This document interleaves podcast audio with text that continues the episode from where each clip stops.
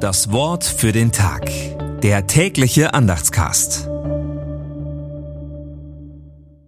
Samstag, 28. Oktober 2023. Das Gebet des Glaubens wird dem Kranken helfen, und der Herr wird ihn aufrichten.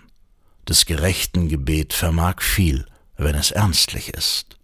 Jakobus 5, die Verse 15 bis 16. Wer betet, hat noch Hoffnung. Mehr, beten schafft neue Hoffnung, hat eine heilende und aufrichtende Kraft. Das Gebet hilft, mit Krankheit, Schwäche, Schuld und Sackgassen hoffnungsvoll umzugehen. Wer nicht mehr selber beten kann, darf auf das stellvertretende Gebet anderer setzen.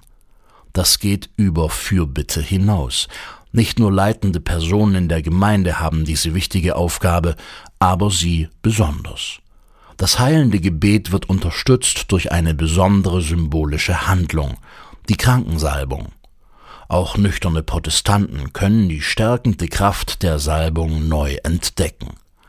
So endet der manchmal radikal strenge Jakobusbrief hoffnungsvoll und im wahrsten Sinne des Wortes versöhnlich. Das Wort für den Tag. Der tägliche Andachtscast. Präsentiert vom Evangelischen Gemeindeblatt für Württemberg. Mehr Infos in den Show Notes und unter www.evangelisches-gemeindeblatt.de.